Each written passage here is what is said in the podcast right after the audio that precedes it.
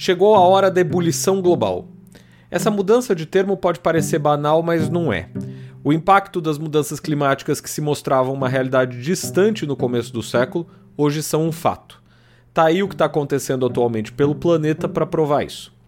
Nesse episódio da Mosca, a gente discute como o desafio climático tem sido tratado nesse planeta cada vez mais quente, partindo de uma metáfora com um sapo que você já vai entender.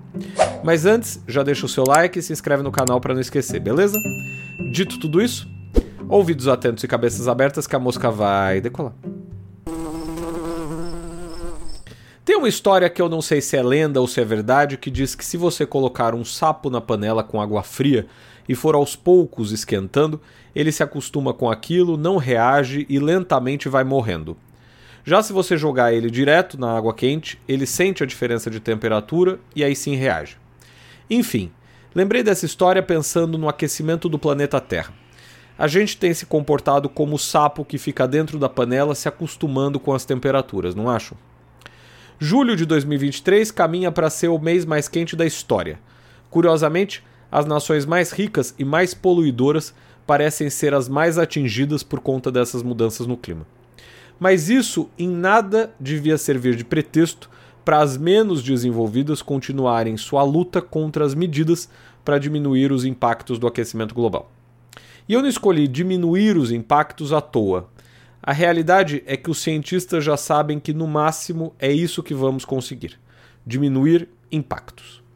É, portanto, uma política de contenção de danos e não exatamente uma ideia de melhora em curto prazo. Segundo reportagem do Washington Post publicada logo depois da Conferência de Glasgow em 2021, vai levar alguns séculos para que os índices de CO2 voltem aos níveis pré-revolução industrial. Há dois anos, o jornal dizia que as concentrações de CO2 na atmosfera era de mais de 400 partes por milhão. Antes da Revolução Industrial, esse índice era de cerca de 280 partes por milhão. Apenas para se ter uma ideia do aumento dos níveis de CO2 nos últimos tempos, em 1958 foi instalado o observatório Mauna Loa, localizado no alto da montanha Mauna Loa, no Havaí. As medições lá são coletadas a mais de 11 mil pés acima do nível do mar, no meio do Oceano Pacífico. Em outubro de 1958, o nível mensal de CO2 estava abaixo de 313 partes por milhão. Nunca foi tão baixo desde então e mais do que isso, em 2021 o mínimo atingido foi de 413 partes por milhão, 100 a mais, portanto, do que há 63 anos. Pouco tempo, né?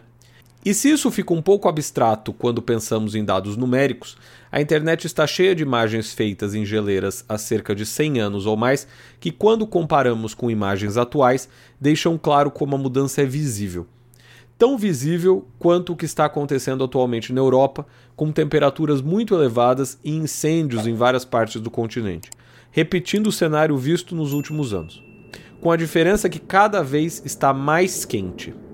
Esse cenário fez o secretário-geral da ONU dizer que o mundo saiu de uma situação de aquecimento para uma situação de ebulição global.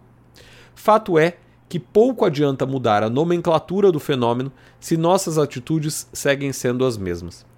E eu nem vou mencionar os negacionistas que acham que o aquecimento global é bobagem. Com eles ou sem eles, acreditando ou não, a realidade está se impondo cada vez mais rápida e nossas ações seguem sendo igualmente lentas. Claro que há avanços aqui ou ali. A energia solar, por exemplo, vem aumentando ao mesmo tempo que veículos elétricos são uma realidade hoje em dia, ainda que sigam sendo muito caros. A propósito deles, inclusive, é necessário pensar que não basta trocar a frota de carros se você não muda a matriz energética. Em outras palavras, não adianta simplesmente deixar de ter um carro que emita gases do efeito estufa se a fonte de energia que faz ele ser carregado é poluente. Aliás, há até uma palavra em inglês para essa enganação: greenwashing. Não sei se você conhece. Em português seria como lavagem verde é quando uma empresa falsifica dados ou faz o consumidor acreditar que seus produtos não poluem tanto quanto se imagina. Um caso emblemático foi o da Volkswagen em 2015. A empresa se envolveu em um escândalo ao falsificar por meio de um programa de computador os resultados de emissões de poluentes em motores a diesel. Tal programa foi responsável por bular inspeções de 11 milhões de veículos no mundo. Depois de descoberta, a montadora fez um recall de 8,5 milhões de carros, teve seu primeiro prejuízo em 15 anos e o presidente da companhia renunciou. Quantas outras não fazem a mesma coisa sem que a gente fique sabendo, hein? Por fim, devemos pensar que, ao contrário, por exemplo, da pandemia de Covid, que foi controlada graças ao desenvolvimento das vacinas, não há para mudanças climáticas uma ação única e efetiva capaz de controlar os danos causados pelo homem, tampouco revertê-los em um curto espaço de tempo.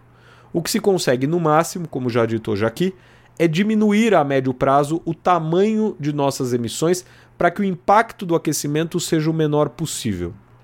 Mesmo assim, já estamos indo mal. Mas ao contrário do sapo na panela, a gente sabe que as coisas estão esquentando. Resta saber se teremos tempo de fazer o necessário. Certo? Por hoje é tudo. Se você curtiu esse voo da mosca, não esqueça de seguir e indicar esse podcast a seus amigos. Até o próximo episódio.